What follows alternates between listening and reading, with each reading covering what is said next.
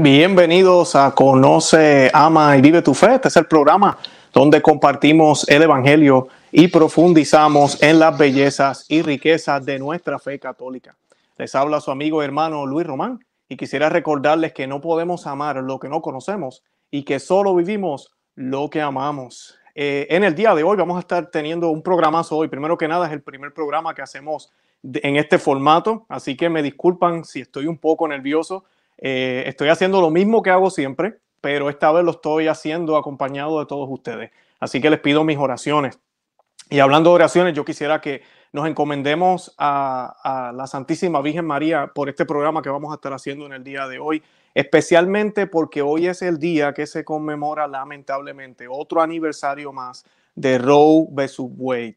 Aquí en los Estados Unidos es el día doloroso en el cual se legaliza el aborto, es el cual el aborto ya se hace, como le llaman muchos, un derecho supuestamente.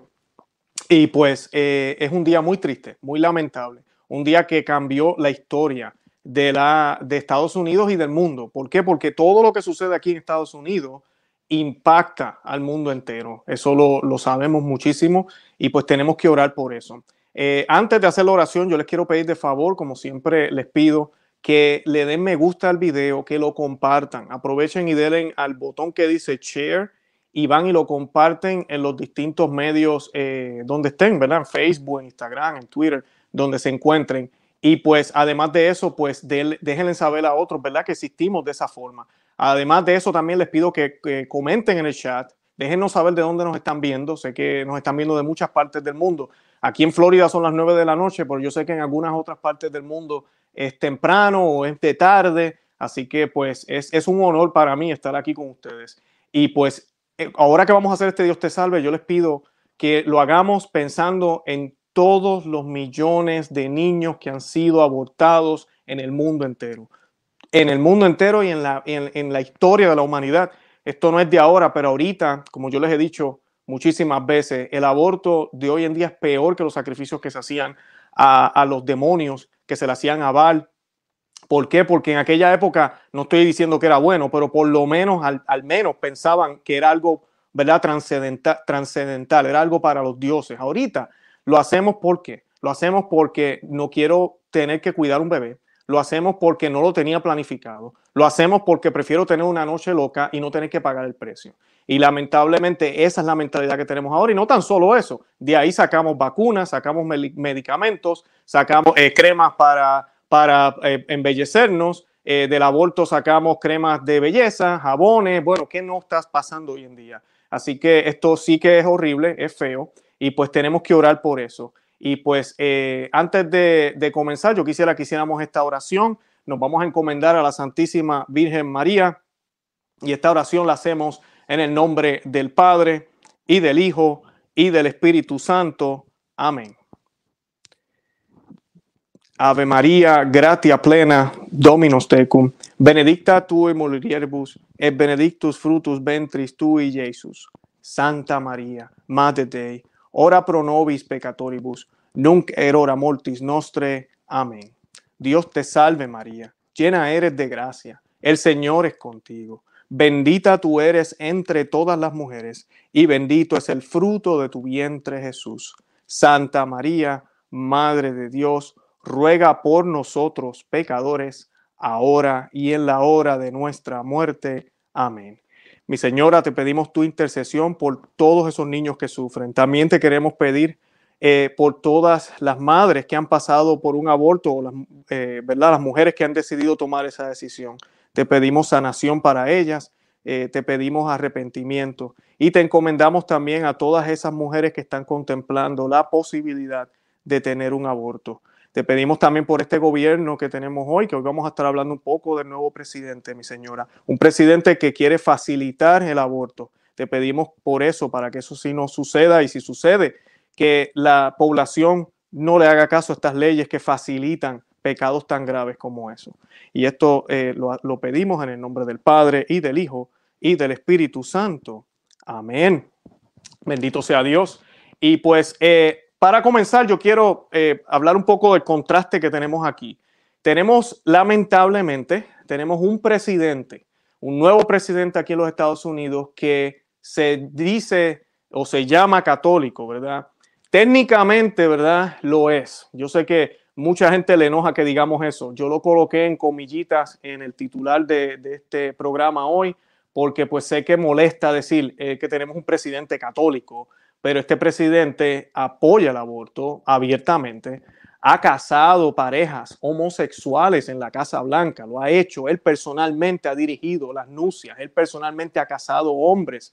Eh, o sea que es un hombre que no vive su catolicismo y por ende no lo es, no es católico. Pero cuando decimos que es católico es porque, mira, fue bautizado. Y lo triste de esto es lo siguiente. Si él no fuera bautizado y estuviera predicando estas cosas, es el mismo problema en términos de que está ayudando a algo que es grave y malísimo, pero a la misma vez es menos el, el, el, vamos, podríamos decir, el pecado, porque no es un católico que lo está haciendo.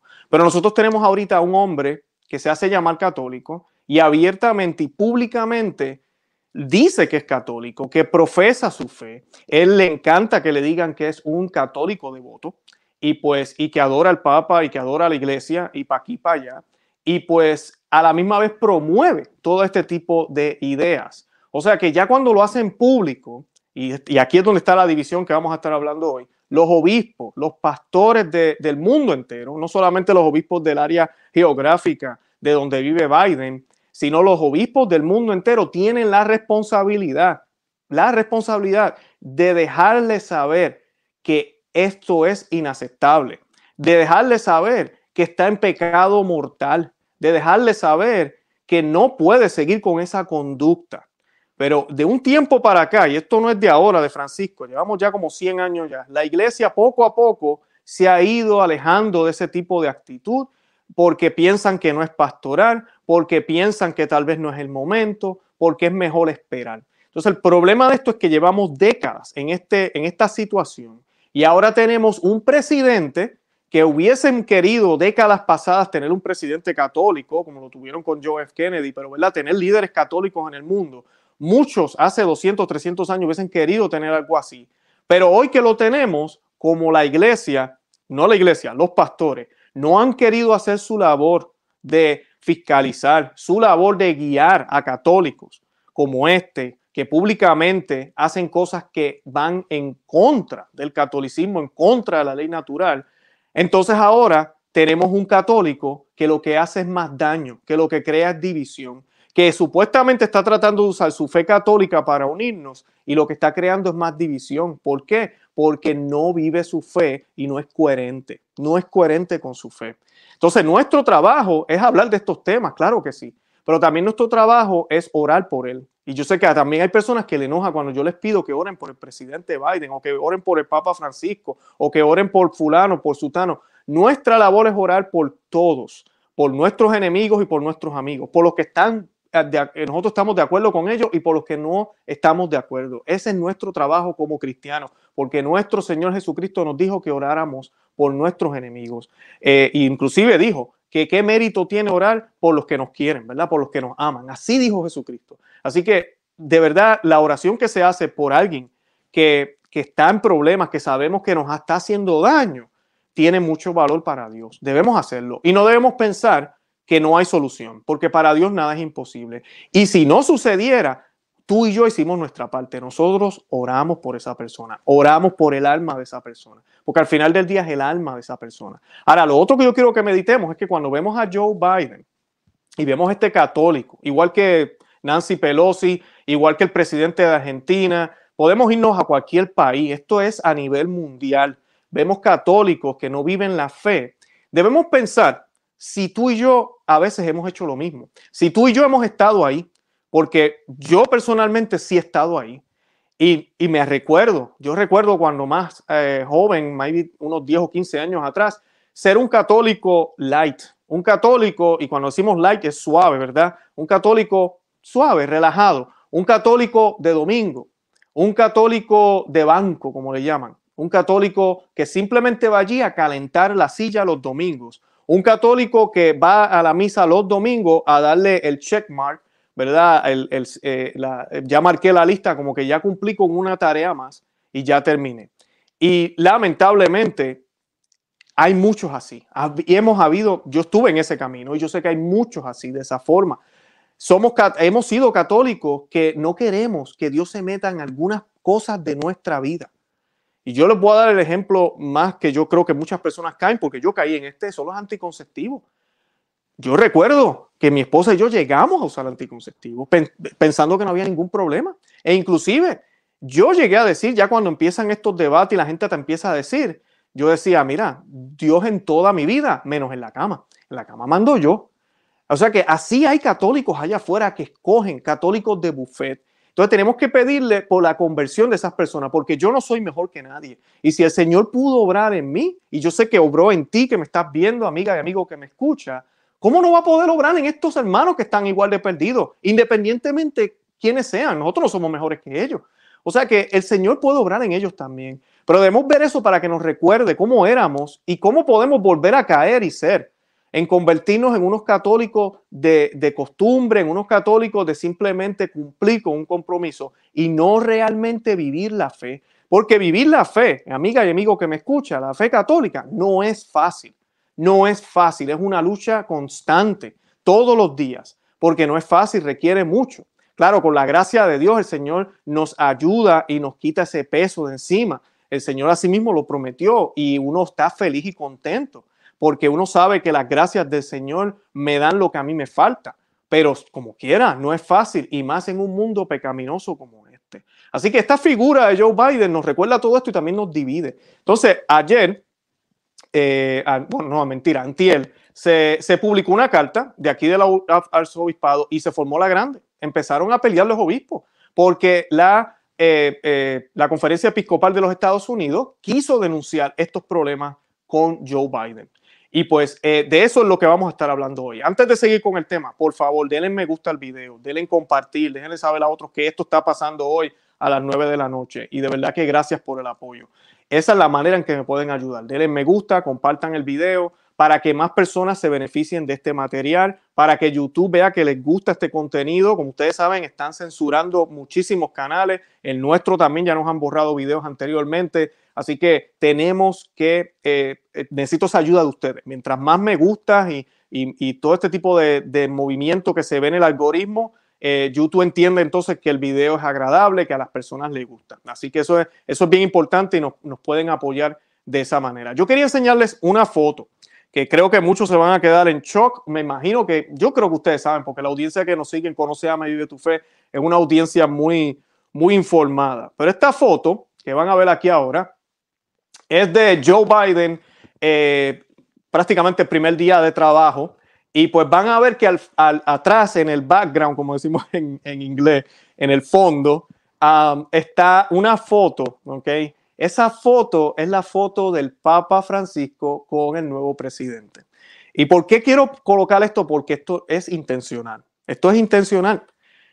Aquí hay una agenda y el catolicismo de Joe Biden hay que promoverlo hay que promoverlo y hay que ponerlo en la cara de todo el mundo. Acá hay una foto más de cerca que se puede apreciar un poco, sé que se ve un poco borroso, pero pues ahí pueden ver cómo se ve la figura del Papa en la, en la parte de atrás. Y pues eh, este hombre que ven aquí en esta foto, este nuevo presidente, hoy mismo, el día de Roe vs. Wade, volvió a jurar y volvió a decir que él se compromete por los derechos reproductivos de toda mujer, que se compromete al derecho de elegir, de que toda persona tiene derecho de elegir, de, elegir lo que quiera hacer. Y pues eh, ese es el hombre que tiene ahora una, foto del el Papa detrás de su, ¿verdad? su oficina principal, la oficina oval, como le llaman aquí.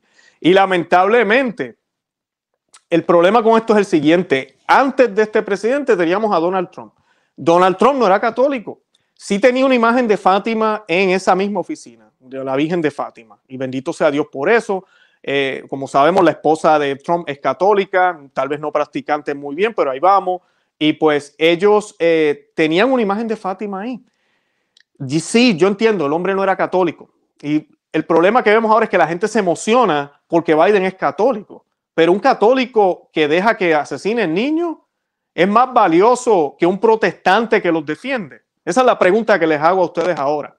O sea, realmente un católico que permite y promueve que el derecho de escoger sea siempre, esté ahí siempre y que se debe proteger, es más valioso que un protestante que defiende a esos niños, que pasó leyes que prohibieron fondos de Estados Unidos en otros países para aborto, que cabe, cabe mencionar, ya hoy cambiaron todas esas leyes, hoy mismo las cambiaron. Eh, ya estamos viendo un cambio radical por parte de este hombre, un hombre que se hace llamar ¿qué? Católico.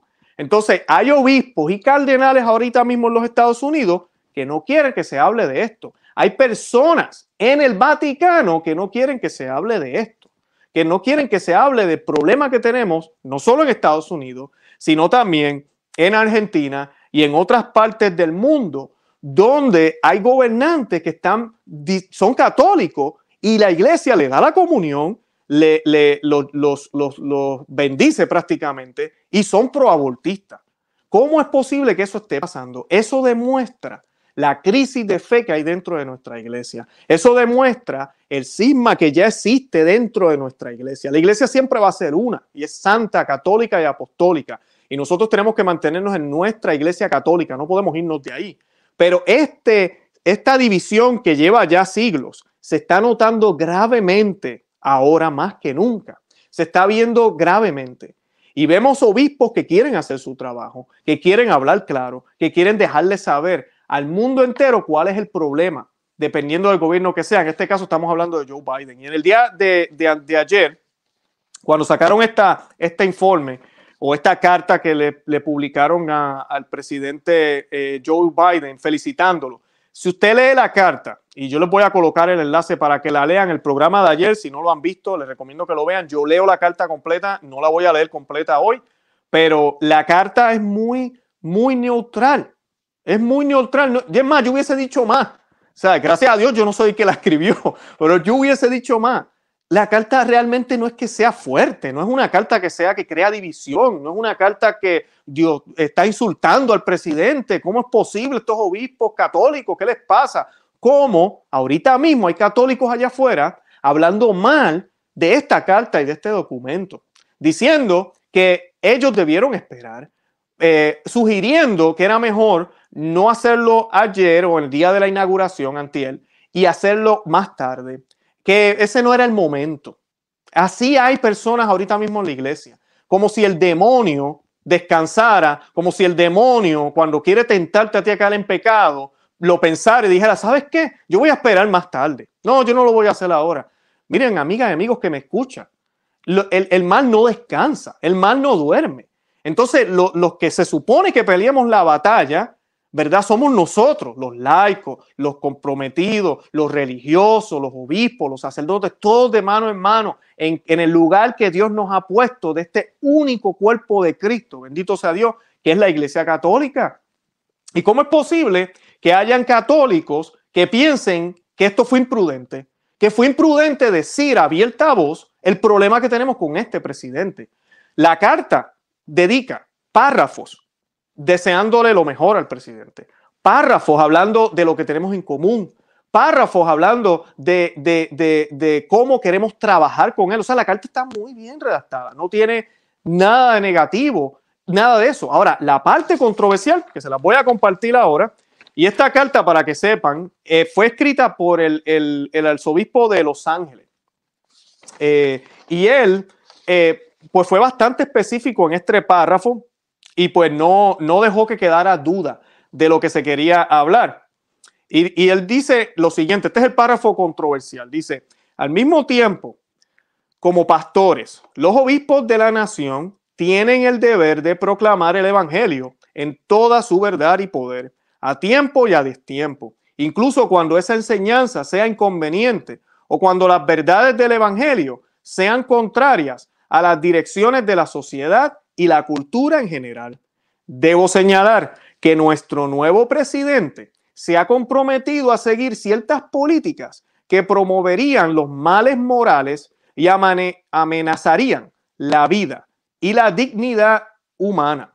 Más seriamente en las áreas del aborto, la anticoncepción, el matrimonio y el género. Es motivo de profunda preocupación la libertad de la iglesia y la libertad de los creyentes para vivir de acuerdo con sus conciencias. Nuestro compromiso en aspectos sobre la sexualidad humana y la familia, al igual que nuestros compromisos en todas las demás áreas, eh, como la abolición de la pena de muerte, la búsqueda de un sistema de salud y una economía que realmente sirvan a la persona humana, están guiados por el gran mandamiento de Cristo de amar y solidarizarnos con nuestro hermano, especialmente los más vulnerables. Para los obispos de la nación, la continua injusticia del aborto sigue siendo la prioridad preeminente, aunque preeminente no significa única. Y creo que la, la, carta está muy, muy bien redactada. Esa es la parte controversial. Esa es la parte que a mucha gente le molestó, que dijeron, ay, debieron haber quitado eso, no debieron haber dicho eso, simplemente hubiesen felicitado al presidente y se acabó. Y miren si fue tanta la controversia. Aquí vamos a hablar un poco de chisme y esto salió en los medios noticiosos. La carta se supone que se publicara ese día, el día de la inauguración, que el presidente Biden juró como presidente, eh, ese día en la mañana, a petición de la Secretaría, de Estado del Vaticano, la carta la aguantaron. Ahora sabemos por qué la aguantaron. No, no la pudieron eh, publicar temprano. Fue publicada en la tarde. Bueno, mucha gente inclusive se enteró de la carta al otro día, porque fue publicada después de las 3, 4 de la tarde. Así que eso demuestra algo. Antes de esa carta fue publicada la felicitación del Papa Francisco, la cual ahorita, si nos da tiempo, yo la voy a leer, es bien corta y es muy similar a la que le dieron a Trump, es como si le hubiesen dado copy-paste. Eh, y la, la, realmente no dice nada del aborto, no menciona ningún tipo de problema. Lo único que es una felicitación y felicitación y qué alegría y bendiciones. Y para ti tu familia y nada más. So, aquí hay una estrategia. Decidieron detener la carta, vamos a hacer que el Papa lo, lo felicite y lo dejamos así para que no haya tanto escándalo. Es triste, porque la carta dice la verdad, está mencionando la preocupación que tienen estos obispos. Hubo una discusión en la mañana también entre los obispos ¿ok? A veces cuando leemos historia, yo que estoy estudiando historia también en la universidad, eh, ahorita con, con, la maestría que estoy haciendo en teología, uno ve todas estas historias, que si el obispo tal y el otro, y, todos los conflictos que habían en el pasado. Amiga y amigo que me excusa, si el mundo sigue, de esta era, de este, de este siglo, hay tanto que contar. Los libros van a tener muchísimo. Si esto sigue, ¿verdad? Si el mundo no, no, no, no para ya mismo. Pero eh, es interesante ver esto porque son obispos contra obispos. Pero en esta época, lo triste de esto es que no se trata de que no entendemos bien la fe, como pasaba en el pasado. Uno ve, por ejemplo, la crisis ariana, era todo este problema con la definición y el entendimiento de la segunda persona de la Santísima Trinidad, si era Cristo o Dios o no era Dios, pero había un legítimo, inclusive hasta de, de, los herejes, tal vez había un, yo me atrevería a decir que había un, una legítima gana, ¿verdad? O, una sincera eh, eh, acción de poder entender estos misterios. La iglesia hace sus concilios, se reúnen y definen todo como lo conocemos hoy en día. pero ahorita lo que tenemos son personas contradiciendo el magisterio. Tenemos personas ahorita en puestos, ¿verdad? Obispos, que no quieren hacer su trabajo, que piensan que es mejor hacerlo diferente ahora, que básicamente por casi dos mil años la iglesia se equivocó, que la iglesia fue muy dura, que la iglesia fiscalizaba demasiado, que lo mejor es que la iglesia se calle la boca, no diga nada y deja a la gente gobernar, que no moleste, que no denuncie. Entonces, ¿qué pasa? La luz del mundo es Cristo y ese reflejo de la luz del mundo se refleja a través de su santa iglesia católica. Por eso Él la dejó aquí, por eso Él la instituyó, por eso a través de ella es que obtenemos los sacramentos. Si los que tienen esa gracia y ese poder dado, ¿verdad? Por su orden sacerdotal, ese poder, ¿verdad? Esa, esa orden eh, sacerdotal y ese poder apostólico que pasa de Cristo a los apóstoles y llega hasta el último sacerdote en el día de hoy. Decide no hacer su trabajo y ojalá fuera solo uno, pero se empiezan a multiplicar y si se multiplican empiezan a tomar puestos grandes, súper, súper altos, como decimos en Puerto Rico, los, puestos de, los puestos de jerarquía más altos de la iglesia entonces, ¿qué va a pasar? La luz sigue ahí, porque Cristo no va a dejar de resplandecer, pero la estamos opacando. Ellos la están opacando, la están tapando. El mundo que vivimos ahorita allá afuera no se va a arreglar hasta que la iglesia no se arregle. Así de sencillo. Hasta que la iglesia no sea purificada, que sabemos que el Espíritu Santo está obrando de maneras misteriosas, ahorita mismo, en este minuto, en este instante que ustedes me están viendo a mí, a través de, este, de estos medios, bendito sea Dios por esto, el Señor está obrando, el Espíritu Santo está obrando de maneras misteriosas que ni tú ni yo entendemos cómo va a ser, ni tú ni yo entendemos porque la providencia de Dios es magnífica, extraordinaria y grande. Y ahorita mismo eso está pasando, eso está sucediendo en muchos lugares del mundo a través de sacerdotes, a través de obispos que están hablando, que están diciendo, que están eh, eh, realmente denunciando. Pero cuando eso empieza a suceder, el mal se enoja y el mal se molesta, porque a los de la oscuridad no le gusta la luz. La luz le molesta porque deja ver todo lo malo, deja ver toda la iniquidad, deja ver todos sus defectos. Por eso, ser católico, como les decía ahorita, ser un verdadero cristiano, es difícil, porque uno siempre tiene, así sea un poco, uno siempre tiene orgullo. Uno no, por más que uno diga, sí, yo sé que lo he hecho mal, pero uno trata a veces hasta de excusarse. Cuando esa luz de Cristo nos da, esa luz de Cristo irradia nuestros corazones, mira, y no podemos negar quiénes somos. Al igual que Pedro, cuando el Señor hace el milagro de la, de la pesca, ¿verdad? Y Pedro ahí realiza y se da cuenta que quien estaba al lado de él no era cualquier hombre, sino que era el Hijo de Dios, el Mesías esperado. ¿Qué hizo? Esa luz irradiaba tanto a través de Cristo, ¿verdad? Él es la luz del mundo, que Pedro tuvo que bajarse, tuvo que bajar la vista y decirle, aléjate, Señor, porque yo soy un pecador. Esa es la reacción que la mayoría, bueno, la mayoría no, todos los santos tuvieron. No hay un solo santo, Santo Tomás de Aquino, San Agustín, podemos enumerarlos todos, que no se haya declarado pecador, que no se haya declarado eh, impuro. Y uno ve la vida de ellos y uno dice, pero pero, pero ven acá, este hombre levitaba, este hombre hacía milagros y decía que era un pecador. ¿Cómo, ¿Cómo es posible esto? Porque estaban tan y tan cerca de Cristo que esa luz irradia hasta lo más mínimo. Y lo más mínimo luce tan feo que nos hace sentir, ¿verdad? Eh, impuro, nos hace sentir indigno. Entonces queremos acercarnos al Señor para que Él limpie eso, para que Él cambie eso. Y eso es lo que sucede. Cuando viene un obispo y quiere decir la verdad, los que están en la oscuridad se enojan se enojan y salen bravos, salen bravos, bravos, bravos. Y eso pasó en estos días con el cardenal Cupid. Yo le digo Cupido porque la palabra Cupid suena como Cupido. Y el cardenal Cupid, que es uno de los más influyentes en el Vaticano y también eh, tiene influencia aquí en los Estados Unidos, al otro día, yo siempre me pongo a ver las noticias en la mañana, noticias de, de católicas, pero me pongo a observar y veo que en Twitter él empezó a tuitear como cinco tweets eh, dando una explicación bastante extensa de por qué estaba enojado y por qué él pensaba que la carta que se hizo fue innecesaria. Y de eso es lo que vamos a compartir ahora.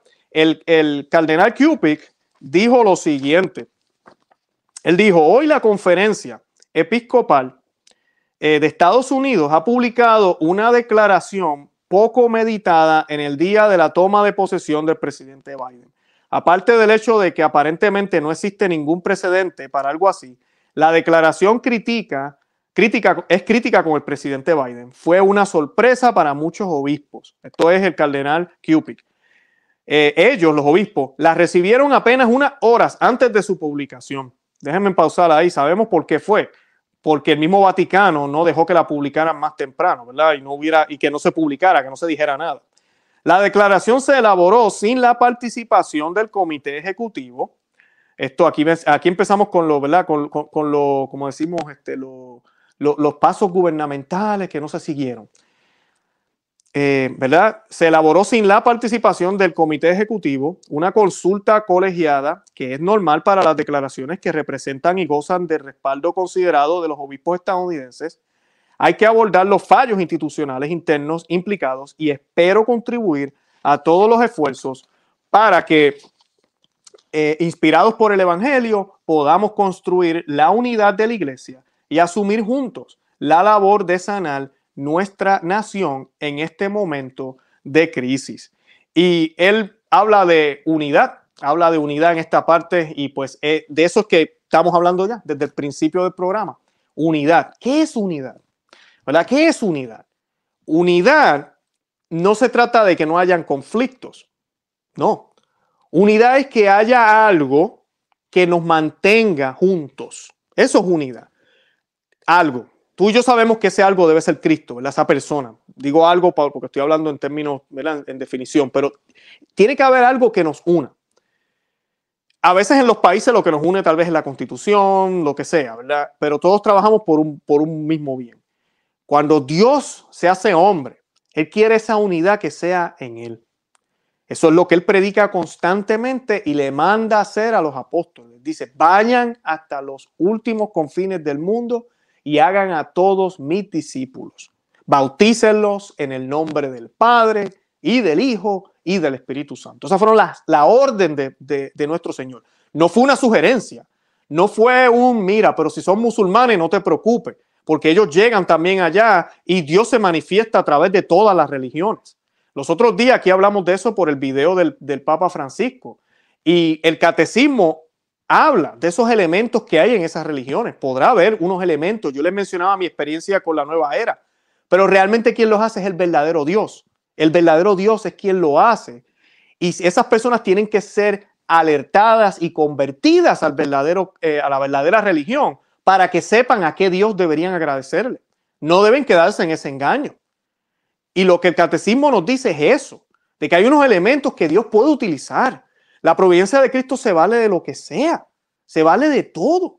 Yo les contaba eh, también hace un tiempo el testimonio de una tea que vi en, un documental, es exactamente lo mismo. Es exactamente lo mismo. Esta tea, ella se levanta de madrugada, ella no cree en Dios y tiene que eh, amamantar a su niño, ¿verdad? Y mientras le está dando el pecho y está, eh, ¿verdad? Viviendo ese momento, ella, se, ella ve por la ventana, está la luna justo en la ventana, la luz de la luna entra por la ventana, el niño se ve precioso, ella se siente muy agradecida. Y en ese momento, en ese instante, ella quiere dar gracias, pero ella no sabe a quién darle gracias. Ahí ella realiza que tiene que haber un Dios. Y luego con su caminar, ¿verdad? Pasa del protestantismo al catolicismo y ahora es católica. Se dio cuenta que la única manera de poder llegar a ese, a quien le quiero agradecer, es a través de la Iglesia Católica. Ese es el punto. Por favor, amigas y amigos que me escuchan, ese es el punto. O sea, queremos tener una unidad en Cristo, no una unidad en el hombre, una unidad en Cristo. Porque una unidad en el hombre, entonces lo que haría es lo que está pidiendo aquí Q con esta carta. Lo que hacemos es que nos quedamos callados, no decimos nada, toleramos lo intolerable, aunque ofenda a mi Dios. No decimos nada e inclusive, si es necesario, practico cosas y hago cosas paganas. Ese tipo de catolicismo no lo podemos tener. Ese, eso no es catolicismo ni siquiera. Eso contradice lo que el Señor nos enseñó. Pero muchas personas en la Iglesia Católica piensan que es mejor así. Y a mí me impresionó ver en la cuenta de Twitter de este cardenal, cuando yo empecé a mirar hacia abajo, yo vi muchas personas que le estaban diciendo, caballero, usted está mal en esto.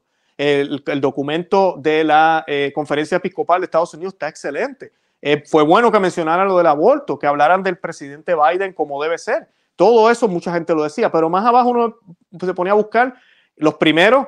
Eh, ay, por fin alguien con sentido común. Gracias, cardenal. De verdad que esos obispos hablando de esto ahora, cuando esto debe ser un día de unidad. Ay, no, no deberíamos estar hablando de, abortos y cosas ahora. Debemos unirnos en nuestro nuevo presidente. Ay, no, el día de la inauguración es para estar hablando de eso, es para felicitar. Y el problema de esto es que cuando tú tienes una actitud así, tú las haces hoy. Tú haces eso hoy, ¿verdad? ¿Sabes qué? Mañana vas a conseguir otra excusa y lo vas a hacer otra vez. Y mañana, al siguiente día, vas a hacer lo mismo. Y al siguiente, y al siguiente mes. Y cuando vengas a ver, van a ser años. Se te va a pasar la vida entera buscando excusas para no tener que hacer lo que se supone que tienes que hacer. Lo que te molesta, tal vez que, que deberías estar haciendo, pero te molesta. No lo haces porque piensas que es mejor así como están las cosas. Por la supuesta unidad. Por la supuesta unidad. Miren, lo vemos en nuestras casas. Nos vemos en nuestras casas con nuestros hijos, por ejemplo. Podemos tener un niño adolescente ya grande, ¿verdad? Una persona que ya, un muchacho que ya tiene, ¿verdad? Su propia eh, eh, inteligencia, él piensa, él hace sus, opiniones. ¿Y qué sucede? El niño empieza a desligarse de las cosas de Dios. ¿Qué usted tiene que hacer como padre? Ay, yo mejor no le digo nada porque yo no quiero pelear. No, tenemos que hablar con él. Claro, hay que saber usar las palabras, hay que buscar en los momentos, y hay que, pero hay que hacerlo. No podemos quedarnos como si nada. Yo no puedo, pues es que yo no quiero, yo no quiero que se moleste conmigo, yo no le voy a decir nada. Y pasa el tiempo y más y más se hunden. Y eso, yo no estoy diciendo que Biden no tiene responsabilidad. Pero ¿quiénes han sido los sacerdotes que han estado cerca de este presidente? ¿Quiénes han sido las monjas que él tanto habla, que lo, que lo cuidaron, yo no sé? ¿Quiénes eran esos, esos católicos que tal vez no le enseñaron ese catolicismo a él como debió haber sido? Claro, nosotros como laicos y todos tenemos la responsabilidad de buscar, la responsabilidad de mirar. El catecismo de la Iglesia Católica es muy claro referente al aborto. Y Biden lo sabe porque se lo han preguntado mil veces. Mil veces se lo han preguntado. ¿Usted qué piensa de lo que piensa la Iglesia? Y él se hace de la vista larga. Él sabe lo que piensa la Iglesia. Si yo fui criado de cierta forma y ahorita les estaba hablando de cómo yo era un católico light y cómo yo empiezo a darme cuenta con, con el tiempo de que yo no vivía mi catolicismo y no fue fácil el darme cuenta de que, mira, yo no hacía oración diaria, yo no rezaba el rosario, yo solamente iba a la misa. Y al uno darse cuenta, uno empieza a investigar y uno empieza a leer a los santos. Y cuando tú empiezas a ver santos y personas que te dicen, no es que yo me confieso semanal, yo me confieso cada dos semanas. Y uno dice, ¿qué qué? Yo me confieso una vez al año y eso es rápido, en cuaresma nada más. Entonces ahí tú tienes una decisión que hacer. Yo tuve esa decisión que hacer, todos tenemos esa decisión que hacer. No estoy diciendo que yo soy un santo, no me tomen a mal. Pero me pongo de ejemplo porque pues, mi vida es la única que yo conozco bien, ¿verdad? Mi propia vida. Eh, pero uno tiene una decisión que hacer en ese momento. ¿Cambio y tomo los pasos difíciles o sigo como estoy, porque hasta ahorita nadie me había dicho nada. Y muchos católicos eso es lo que hacen, hacen exactamente lo que hago yo. Me confieso una sola vez al año y voy solo los domingos a misa mirando el reloj y casi a punto de regañar al sacerdote porque la homilía la hizo muy larga. Así de sencillo. Ahora que no nos permiten ir por el coronavirus, celebro. No hay problema porque estoy excusado, el obispo nos excusó ese tipo de actitud, el Señor nos va a pedir cuenta. Yo no puedo, eh, cuando eh, eh, esté en el juicio y el Señor me haga, me mire todo lo que yo hice, bueno y malo, y empiece a, yo tenga que dar explicaciones por todo. Yo no puedo decir, ay, es que el sacerdote, ay, es que el obispo. No, Dios sabe si tal vez una u otra cosa, ya, esa persona tuvo mucha influencia, pero al final del día la salvación es personal. Tú eres quien tienes que moverte. Por eso este canal existe, Conoce, Ama y Vive tu Fe. Queremos ayudar a las personas a que conozcan, ¿verdad? Que amen, porque tú no puedes amar lo que no conoces, si no vas a amar otra cosa y a vivir esa fe, porque ya la conoces, la vas a vivir. ¿Qué pasa? Biden dice que ama su fe católica. Él lo ha dicho muchísimas veces. Él dice inclusive cuando tuvo su situación eh, con una esposa que falleció y creo que un hijo, eh, no sé bien los detalles, él dice que la fe fue lo que lo ayudó a él a mantenerse. Y mira, yo le puedo decir algo, yo le creo, yo le creo, yo sé que la fe lo pudo haber ayudado. Claro que sí. Dios es fiel y la fe católica tiene tantas herramientas que posiblemente se agarró de muchas de ellas. Claro que sí. Pero el problema es que cuando tú solo conoces un aspecto de tu fe o solo lo conoces de cierta manera, y hasta ahorita te ha funcionado aparentemente, entonces tú te enamoras de esa forma. Tú te enamoras de eso que realmente no es ni siquiera cierto eh, o no está completamente correcto, ¿verdad? Ese es el problema. Y cuando uno realiza que eso no es lo que es el catolicismo, entonces uno tiene que cambiar. Y yo sé, ¿verdad?, que han habido oportunidades para Biden y las está teniendo ahora con los obispos que le acaban de decir aquí. So, nosotros tenemos que hablar. Este tipo de comentario de Cardenal Cupid refleja lo que un lado de la iglesia piensa. No, no hablemos de eso ahora. Vamos a enfocarnos en la unidad. El otro lado de la iglesia dice, sí, vamos a unirnos, vamos a trabajar y con las diferencias y todo, vamos a trabajar en unidad. Pero no nos podemos quedar callados porque son millones los niños que mueren todos los años por el aborto, porque ahorita con esto de la ideología del género se está destruyendo las familias, se está destruyendo lo que realmente es la sexualidad. Eso nadie lo habla. Muy pocos sacerdotes hablan estos temas de sexualidad. La sexualidad es para expresar un amor, es para expresar ese gran amor y la sexualidad tiene que estar orientada, tiene que estar orientada a reproducir, tiene que estar abierta a la vida. La única forma de que pueda haber vida, ¿verdad? En una relación sexual, que es la única relación sexual, es entre hombre y mujer. Las demás supuestas relaciones sexuales son otra cosa no es lo que realmente, no es para lo que son y lo demuestra el resultado, lo demuestra el resultado. Es simplemente por un placer.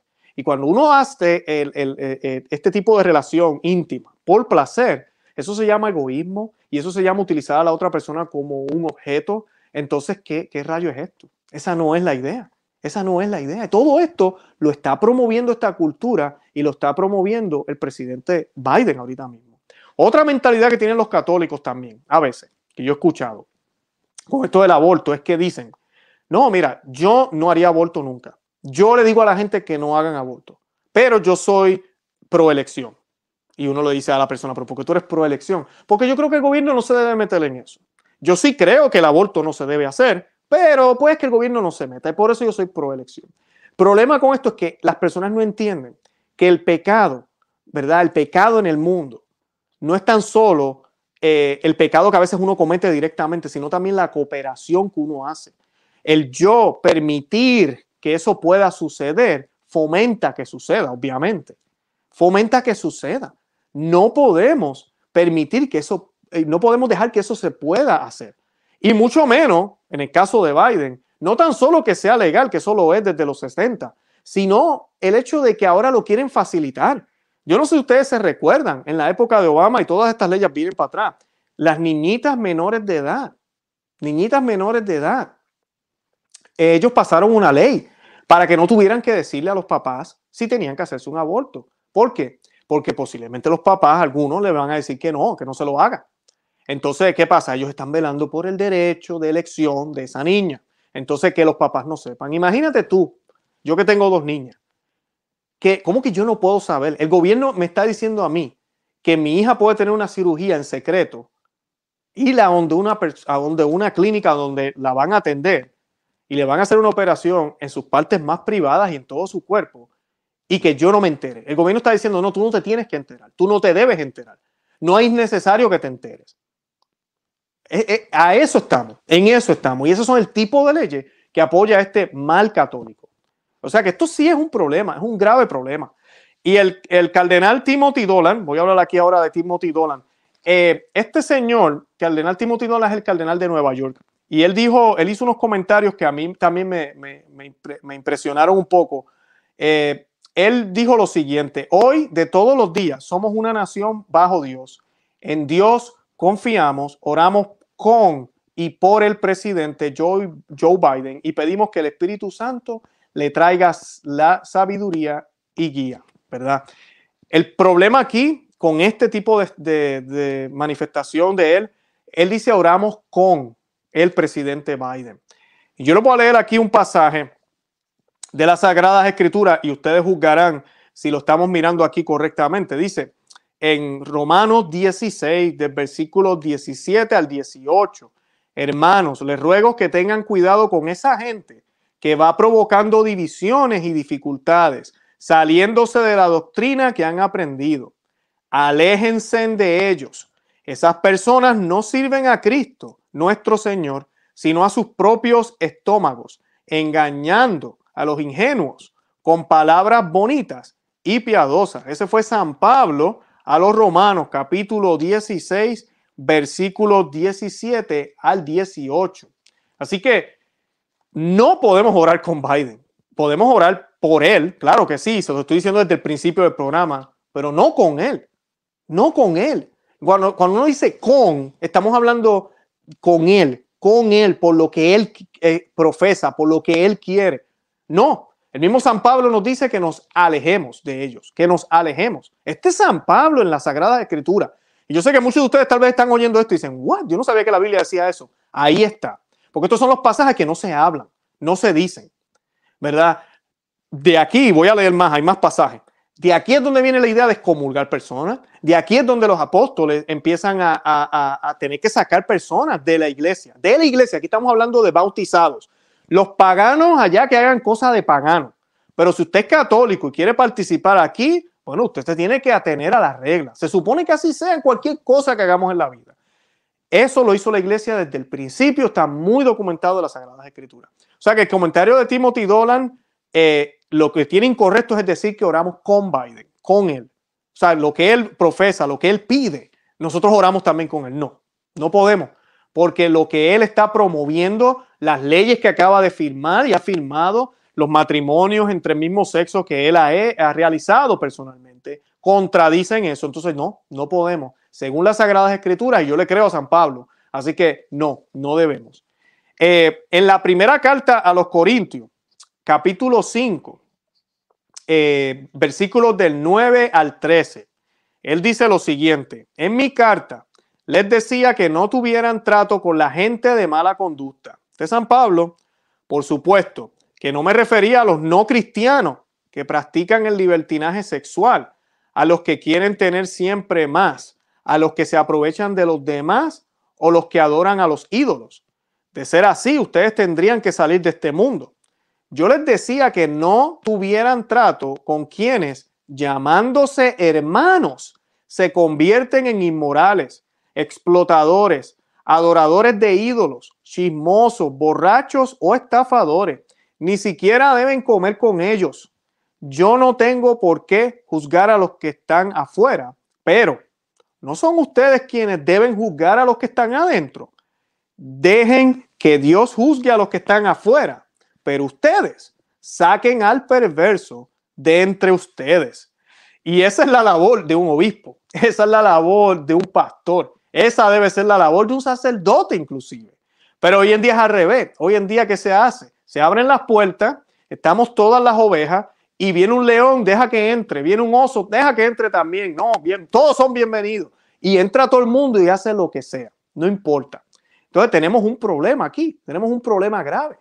San Pablo está hablando de esto, por eso es que la iglesia siempre hizo lo que hizo, hasta las últimas décadas, casi 100 años, ha dejado de hacerlo, de denunciar, de decir, de fiscalizar, de dejarle saber a gobiernos, a presidentes, a, a países enteros. Esto está documentado. Dejarle saber, hey, si ustedes no cambian, no más misa. Así de sencillo.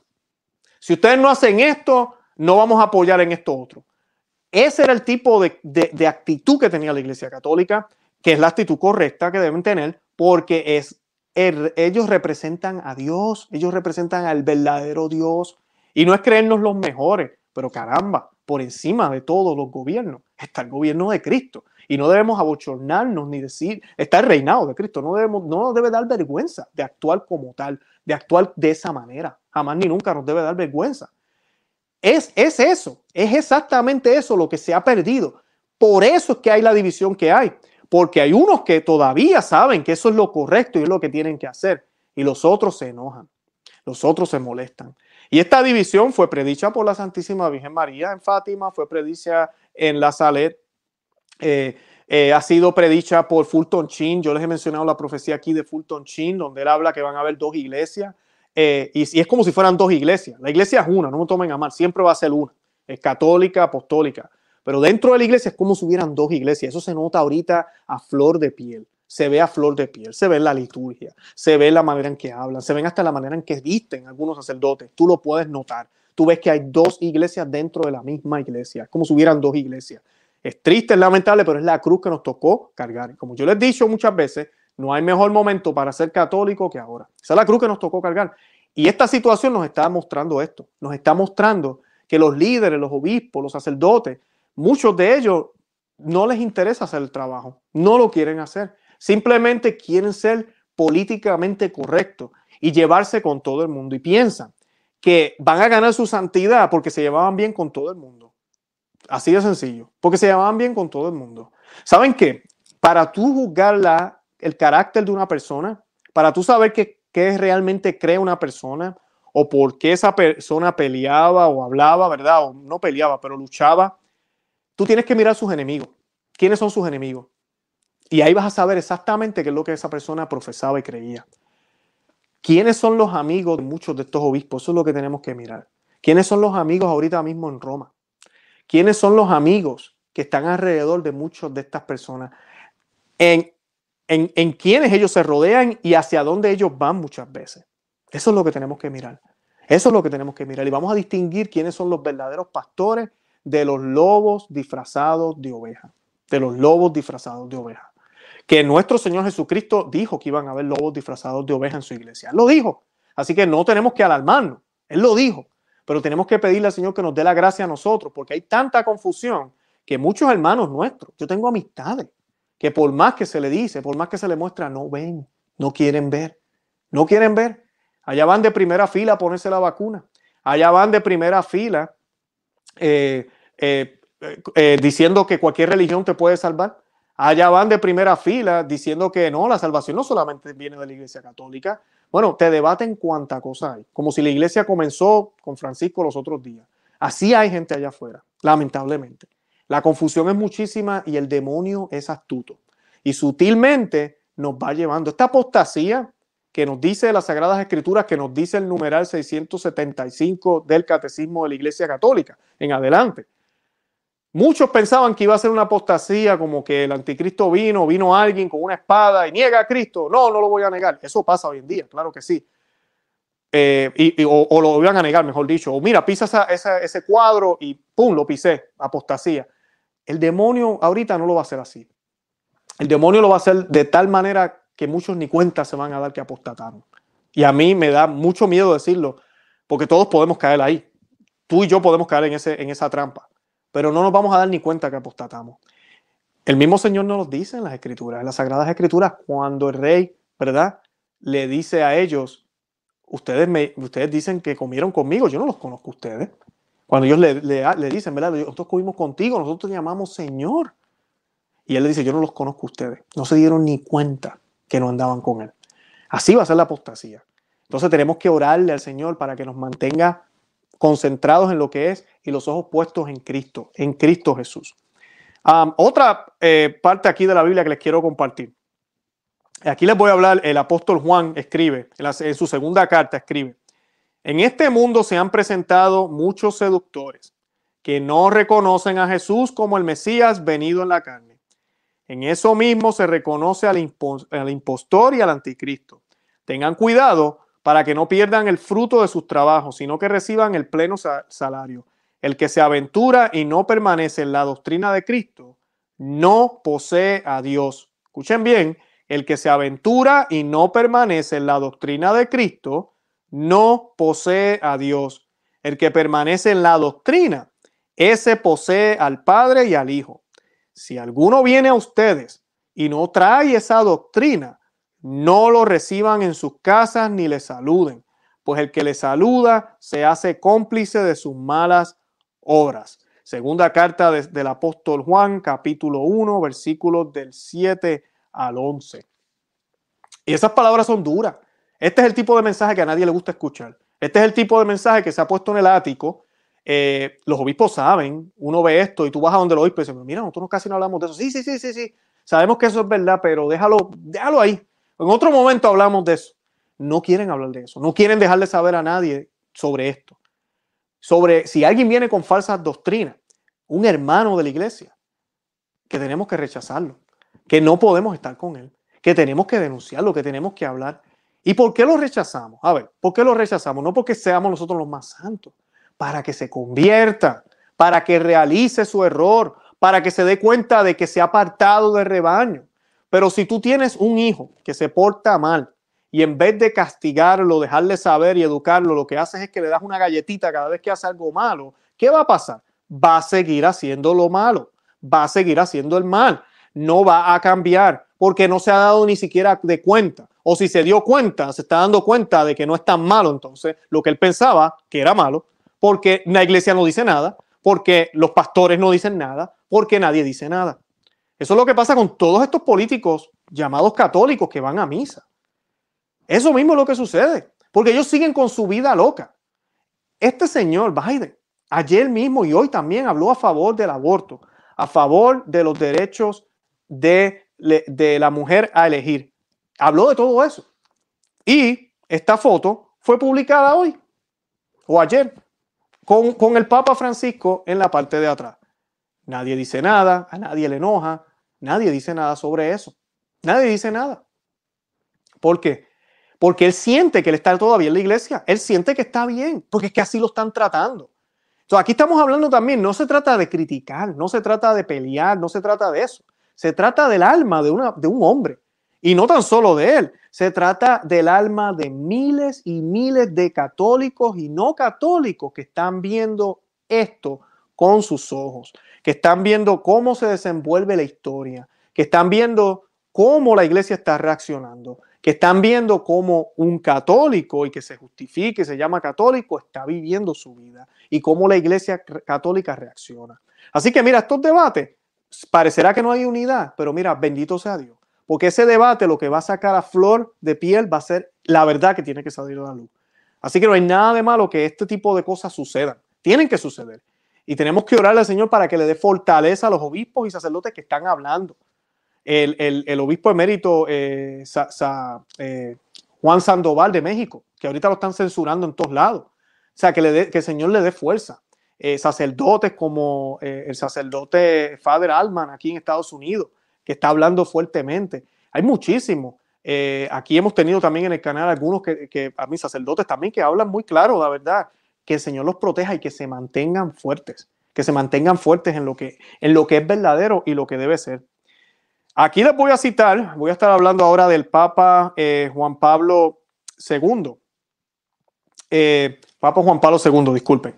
Y dice, en este, eh, disculpen, no, en la catequesis moral de los apóstoles, junto a exhortaciones e indicaciones relacionadas con el contexto histórico y cultural, hay una enseñanza ética con precisas normas de comportamiento. Es cuanto emerge en sus cartas, que contienen la interpretación bajo la guía del Espíritu Santo de los preceptos del Señor que hay que vivir en las diversas circunstancias culturales. es el numeral 26 de Veritatis Splendor. Esto fue una, eh, una encíclica que se escribió a todos los obispos de la Iglesia Católica. Fue escrito por Juan Pablo II. Es bien importante esto. Miren lo que dice aquí, que los preceptos del Señor hay que vivirlos en las diversas circunstancias culturales. O sea que la cultura no es excusa para dejar de vivir los preceptos de Cristo, los preceptos que son enseñados en las Sagradas Escrituras.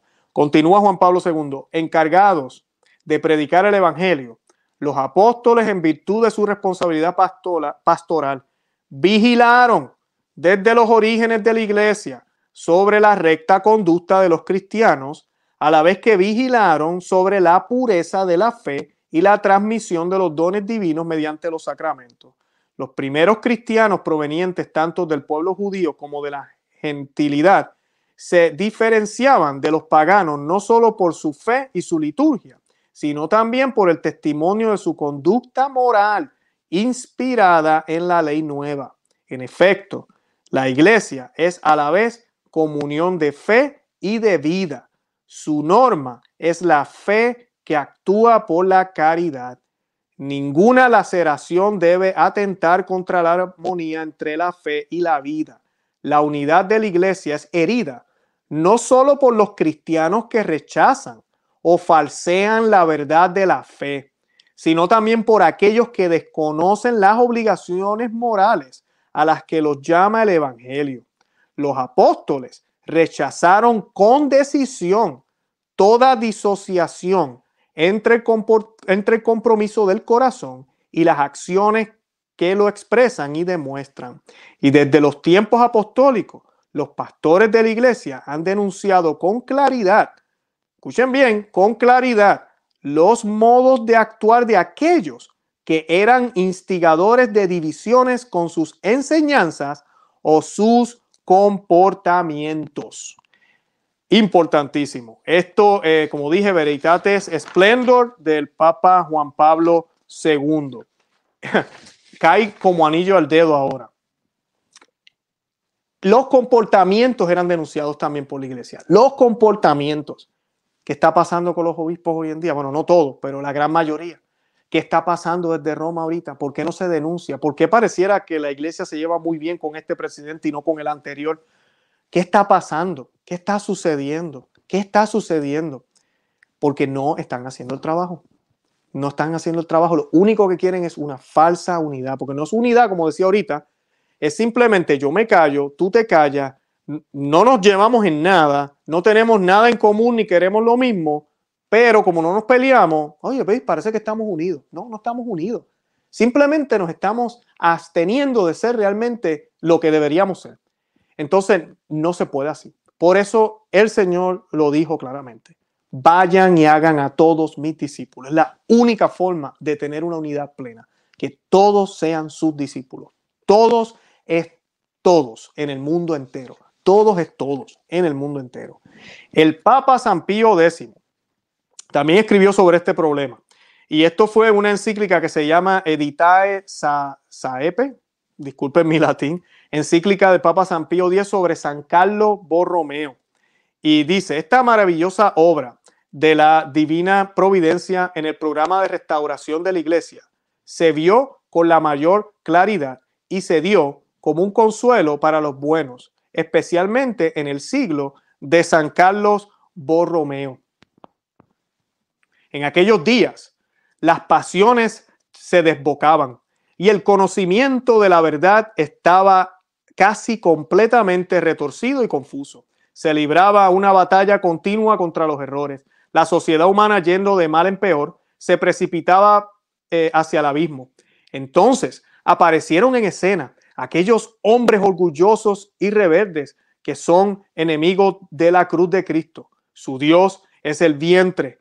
Se preocupan por las cosas de la tierra. Estos hombres no estaban preocupados por corregir la moral, pero solo con negar dogmas. Así aumentaron el caos, dejaron caer las riendas de la ley y el libertinaje desenfrenado se desbocó. Despreciaron la guía autorizada de la iglesia y complacieron los caprichos de los príncipes. Escuchen bien, de los príncipes, podríamos decir ahora de los presidentes o de los gobiernos. Eh, intentaron destruir la doctrina, la constitución y la disciplina de la iglesia. Eran similares a los pecadores a los que se advirtió hace mucho tiempo. Hay de vosotros que llamáis al mal bien y al bien mal. Llamaron reforma a este alboroto rebelde y perversión de la fe y la moral, y ellos mismos reformadores. En realidad eran corruptores al socavar la fuerza de Europa a través de guerras y disensiones. Allanaron el camino para esas rebeliones y apostasías modernas. Esta guerra moderna ha unido y renovado en un solo ataque los tres tipos de ataques que hasta ahora estaban separados, a saber, los sangrientos conflictos de las primeras edades, las plagas internas de las herejías y finalmente, en nombre de la libertad evangélica, la viciosa corrupción y perversión de una disciplina tal vez desconocida, incluso en la época medieval. Sin embargo, en cada uno de estos combates, la iglesia siempre ha salido victoriosa. Dios, sin embargo, y continúa el Papa San Pío X, Dios, sin embargo, hizo surgir verdaderos reformadores y hombres santos para detener la corriente que se precipitaba, para extinguir el incendio y para reparar el daño causado por esta multitud de seductores. Su celoso trabajo multifacético de reformar la disciplina fue especialmente consolador para la iglesia, ya que la tribulación que la afligía era tan grande. Su trabajo también prueba la verdad que Dios es fiel y, con la tentación también les dará una salida. En estas circunstancias, Dios proporcionó un agradable consuelo a la iglesia en el celo y la santidad sobresaliente de San Carlos Borromeo. Excelentes palabras del Papa eh, San Pío X sobre esta situación y es una situación muy similar a lo que estamos viviendo ahora, amigas y amigos que me escuchan. ¿Y por qué les pongo esto? Porque muchos de ustedes me escriben. Yo sé que no es fácil lo que estamos viviendo. Ustedes saben todos los programas que hacemos y se tiende a perder la esperanza se tiende a pensar que no hay esperanza, que no hay luz. Sí la hay. La, historia es cíclica, siempre lo ha sido, es cíclica. Miremos para atrás y miremos cómo terminaron estas cosas. Hay mucha sangre, hay mucho sacrificio, eh, muchas cosas malas van a suceder, pero también muchas cosas buenas van a empezar a surgir. Muchas cosas buenas salen de esto. Así es. So, tenemos que tener la esperanza puesta en Dios y saber que aquí esto es pasajero, pero tenemos que ser fiel a Él y estar luchando todo el tiempo. Es lo que San Carlos Borromeo hizo. Se mantuvo fiel hasta el final. Estuvo pendiente a lo que era importante. Estuvo pendiente a, a sus ovejas. Luchó, peleó contra estos supuestos reformadores, contra estos supuestos idealistas, estas personas que querían promover nuevas ideas, nuevas cosas y tratar de destruir el dogma, ¿verdad? Que el dogma, ¿qué es el dogma? El dogma es, lo que protege lo que nuestro Señor dio nuestro, perdón, lo que nuestro Señor Jesucristo nos dio. Eso es lo que el dogma hace. Y pues es triste y lamentable ver personas que no aprecian eso de la Iglesia Católica. El obispo Tomás eh, John Parocri de la diócesis de Springfield, en Illinois, ¿verdad? También otro obispo aquí, quería mencionarles que dijo. Él dijo que es cierto que la Iglesia Católica comparte la preocupación del presidente por la justicia en asuntos de economía, atención médica e inmigración, Eh, hay varias de las posiciones políticas del presidente que están en desacuerdo con la enseñanza católica sobre la dignidad e integridad de la vida humana. En este sentido, dada la profesión pública del presidente de plena comunión con la iglesia, me complace que el arzobispo Gómez, el arzobispo Gómez quien escribió la carta tan controversial que ahora muchos están peleando, haya hablado en nombre de todos los obispos de los Estados Unidos, dijo Paproqui. Me uno con el obispo Gómez y a mis hermanos obispos para orar para que el presidente Biden sea un líder eficaz y virtuoso de nuestra gran nación y que busque verdaderamente la sanación y la unidad, lo que necesariamente incluirá el respeto por la libertad de las personas de fe dada por Dios para, practicar su religión libremente. También el, arzobispo Nelson Pérez de Filadelfia dijo en, Twitter, comparto los sentimientos de la declaración de la Conferencia de Obispos Católicos de los Estados Unidos a través del arzobispo José Gómez. El obispo Michael Burgess de la Diócesis Católica de Arlington dijo en un comunicado, pido a los católicos y a las personas de buena voluntad que oren por todos los líderes electos mientras asumen la tarea de llevar a cabo el trabajo de la nación. Oramos también por la paz la civilidad y la unidad de nuestra nación. La suave transición de poder es un sello distintivo de nuestra extraordinaria experiencia estadounidense. Borges también ofreció oraciones por la conversión de Biden sobre su posición pública sobre el tema del aborto. Esto fue lo que dijo el obispo Michael Burbidge. Oren para que nuestro nuevo presidente eh, defienda las verdades reveladas y proclamadas en la fe católica, que profesa, que profesa que el Señor le conceda la sabiduría y la compasión para proteger a los más vulnerables, especialmente a los no nacidos, respetar la dignidad de todas las personas, defender la familia tradicional como fundamento de la sociedad, defender el principio de libertad religiosa sobre que se fundó esta nación y abogar por los derechos de los pobres. Eso fue lo que dijo el obispo. Y pues el, obispo también, eh, Monseñor Salvador eh, Cordilione, se dice, Salvador Cordilione, también eh, dejó saber su, opinión sobre esto y él dijo lo siguiente, él dijo lo siguiente, dijo, el llamado oportuno del arzobispo Gómez para la sanación como país mientras la nueva administración asume su encargo es bien recibido y necesario. Le agradezco por aclarar cómo los católicos nos aproximamos a una amplia gama de asuntos que constituyen amenazas a la vida humana y la dignidad dijo el arzobispo en un mensaje publicado en la página de Facebook de la Arquidiócesis de San Francisco. En particular, le agradezco por decir claramente una vez más que oponerse a la injusticia del aborto sigue siendo nuestra prioridad preeminente, precisando que preeminente no significa que sea la única, resaltó el prelado. Los católicos debemos hablar y hablamos sobre nuestros asuntos, sobre muchos asuntos que afectan la igual dignidad que tenemos todos. Escuchen bien, pero si la vida de sus inicios más vulnerable, de los más vulnerables, no es protegida, entonces ninguno de nosotros está seguro. Afirmar la igualdad o la, perdón, la igual dignidad humana en cualquier etapa y en toda condición es el camino para la sanación y la unidad. Me uno al arzobispo Gómez para rezar por el presidente y por el futuro de esta excepcional nación. Esa es la visión que debe realizarse en nuestros tiempos. Y pues esa, esas son las expresiones de algunos de los obispos eh, para que vean una idea, ¿verdad? Unos están en contra, otros están a favor de que hablemos de este problema con el presidente Biden. Y lo importante de saber esto es porque tenemos que orar por las cosas correctas. Yo tengo que orar por la conversión de él. Yo tengo que orar para que más personas sigan hablando y sigan diciendo la verdad, lo que tienen que decir sobre esto, porque sabes que ahorita mismo está muriendo algún niño o está a punto de morir un niño en una clínica de aborto. Ahorita mismo, hasta que esto no se pare.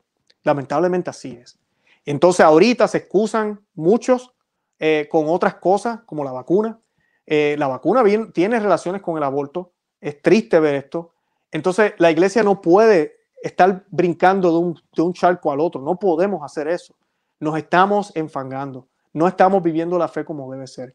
¿Y saben quiénes son los que sufren? Millones y millones de almas que no van a recibir el Evangelio, que no van a recibir lo que realmente nosotros deberíamos dar. Lo que Dios nos dio, ¿verdad? Lo que el Señor nos dio de gratis, nosotros debemos de darlo de gratis también, sin ningún miedo y sin ningún temor. Y estos pastores que, mira, yo soy padre de familia, no tengo el tiempo para hacer esto todo el tiempo, pero mira, ellos, el Señor les dio la gracia de ser pastores, de ser obispos, de ser papas, de ser sacerdotes, de ser lo que les haya tocado ser. tienen esa obligación y tú y yo como laicos tenemos la obligación de hacerlo en nuestro entorno, con nuestras familias. Todos estamos obligados en la Iglesia Católica. Pero este, este personaje de Biden, esa es la división que está causando. Y lo traigo aquí en el programa, muchos dirán, Luis está hablando de política. No, si se fijan, todo el programa no ha sido de política. Hemos estado hablando de lo que es la falsa unidad, hemos estado hablando de cuál es el deber de los pastores y cuál es el deber de nosotros como cristianos. Y tocando las Sagradas Escrituras, hemos visto cómo el apóstol San Pablo, el apóstol San Juan, el Papa Juan Pablo II, el Papa San Pío X y otros nos han dicho claramente que tenemos que denunciar, que tenemos que denunciar y que no podemos comer en la misma mesa que un bautizado, un hermano que ha decidido renegar de la doctrina o que se hace llamar hermano y no vive la doctrina como debe vivirla. Tenemos que eh, eh, hacerle frente. Y eso, eso es lo que puede convertir esas almas, eso es lo que puede transformar el mundo entero. Por eso es que el mundo está como está, como les dije ya hasta que las cosas no se arreglen en la Iglesia Católica, el mundo no va a arreglarse. Y yo quiero compartirles aquí brevemente para terminar el programa hoy la carta del Papa. El Papa le compartió, le escribió al, al presidente y esto fue lo que él escribió. Dice, con motivo de su toma de posesión como el cuadragésimo sexto presidente de los Estados Unidos de América, le expreso mis mejores deseos y la seguridad de mis oraciones de que el Dios Todopoderoso le otorgará sabiduría y fuerza en el ejercicio de su alto cargo bajo su liderazgo, que el pueblo estadounidense continúe sacando fuerza de los elevados valores políticos, éticos y religiosos que han inspirado a la nación desde su fundación. Esta es la carta de Papa Francisco al, presidente. En un momento en que las graves crisis que enfrentan nuestras familias humanas eh, exigen respuestas unidas y con visión de futuro, rezo para que sus decisiones estén guiadas por la preocupación por la construcción de una sociedad marcada por la justicia y la libertad auténtica, juntos con el respeto inquebrantable de los derechos y la dignidad de todas las personas, especialmente los pobres, los vulnerables y los que no tienen voz. Asimismo, le pido a Dios, la fuente de toda sabiduría y verdad, que guíe sus esfuerzos para fomentar el entendimiento, la reconciliación y la paz dentro de los Estados Unidos y entre las naciones del mundo, a fin de promover el bien común universal. Con estos sentimientos de buena gana, invoco sobre usted, su familia y el amado pueblo estadounidense una abundancia de bendiciones. Eh, y firma Francisco, eh, ¿verdad? Esa es la carta del Papa Francisco al presidente felicitándolo. Si se fijan, no menciona nada de los hechos que están pasando acá, de los problemas, es algo muy general. Lo curioso es que yo estaba leyendo la que él le envió a Trump en el 2017 y es muy, muy similar. Miren cómo empieza. Dice, al inicio de su mandato, como el cuatrigésimo quinto presidente de los Estados Unidos de América, le manifiesto mis buenos deseos y la seguridad de mis oraciones para que Dios Todopoderoso le conceda sabiduría y fortaleza en el, ejercicio de su alto cargo.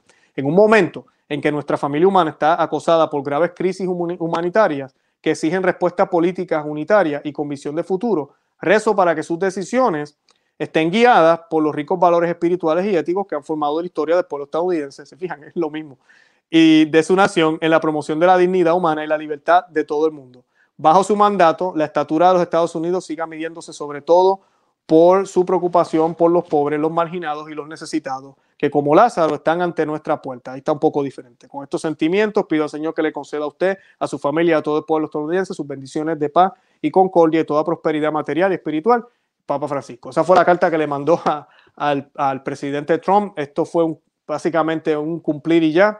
Eh, no digo que la carta es mala, pero pues sería chévere, ¿no? No sé ustedes si están de acuerdo conmigo, pero sería tan, tan chévere escuchar al Papa dejarle saber a él, el país tuyo es el más que abortos comete. ¿Qué vas a hacer al respecto, hermano católico? Así debería decirle a Biden en la cara. Hermano católico, ¿qué vas a hacer al respecto? ¿Cuándo vas a hacer algo? Estás en el poder. Lamentablemente ya él hizo hoy. Ya él cambió leyes, las cambió de vuelta a lo que eran antes. Como les decía al principio del programa, teníamos un protestante que defendía la vida, ahora tenemos un católico que no la defiende.